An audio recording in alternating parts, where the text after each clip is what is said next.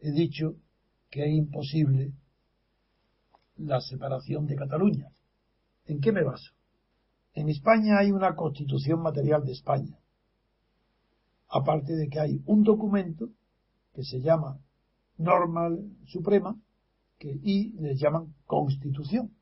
Pero ya sabéis, lo que me conocéis, que no puede haber constitución si no hay separación de poderes, porque las constituciones escritas, como la que hay en España, no crean la constitución, ni crea el Estado español, ni crea la, la nación española, ni crea la, la unidad de España, eso, no, eso estaba antes de la constitución.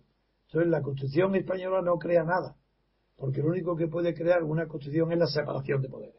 Como en España la, su constitución no separa los poderes del Estado, la constitución española no ha creado nada, salvo la licencia constitucional, que es una mentira total, para la corrupción. La, la constitución permite la absoluta corrupción de la clase política que la independencia de Cataluña es prácticamente imposible, aunque teóricamente es concebible, por eso no es una utopía, pero es una tarea casi imposible, porque lo que impide la constitución, la separación de Cataluña, no es ni la constitución ni la ley.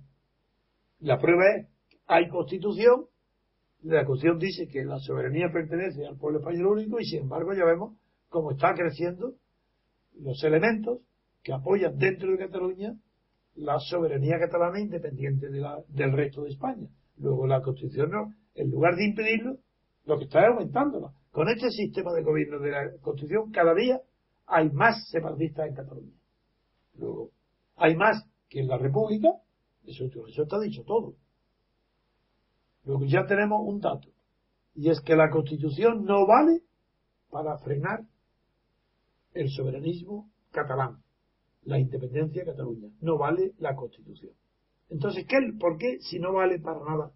Porque es papel mojado ante toda la clase política. ¿Por qué, sin embargo, yo creo que es prácticamente imposible? Pues porque además de la Constitución formal, en España está constituida, está formada, proviene de una Constitución material. ¿Y cuál es esa Constitución material? Pues la que existía en España durante cinco siglos que no, puesto que no había constituciones formales y las constituciones anteriores, ni incluso la de la República, que sí fue una constitución un poco más legítima, pero al definir a España como una república de trabajadores, pues también excluyó, tampoco era.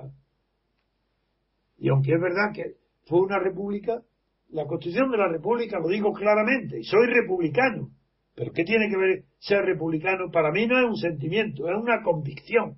Y soy republicano porque estoy convencido que no puede haber democracia ni libertad más que con la República, pero no con la Segunda República, que tampoco la hubo, porque la Segunda República fue parlamentaria, pero no hubo democracia, no fue democrática, fue parlamentaria. Y como no había presidente de la República, ni un poder del Ejecutivo separado del Legislativo, fue la República no pudo impedir la guerra civil, ni la lucha de clases. La lucha de clases fue más fuerte que, las instituciones políticas. Por eso hubo guerra civil. Por eso yo como no quiero, no que se repita, sino que fue un error, lo que yo defiendo es una república presidencialista, moderna, con separación de poderes.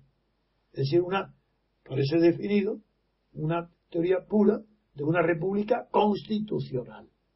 Y en una república constitucional sería imposible la separación porque todo, todo conspiraría contra los traidores a la libertad, a España.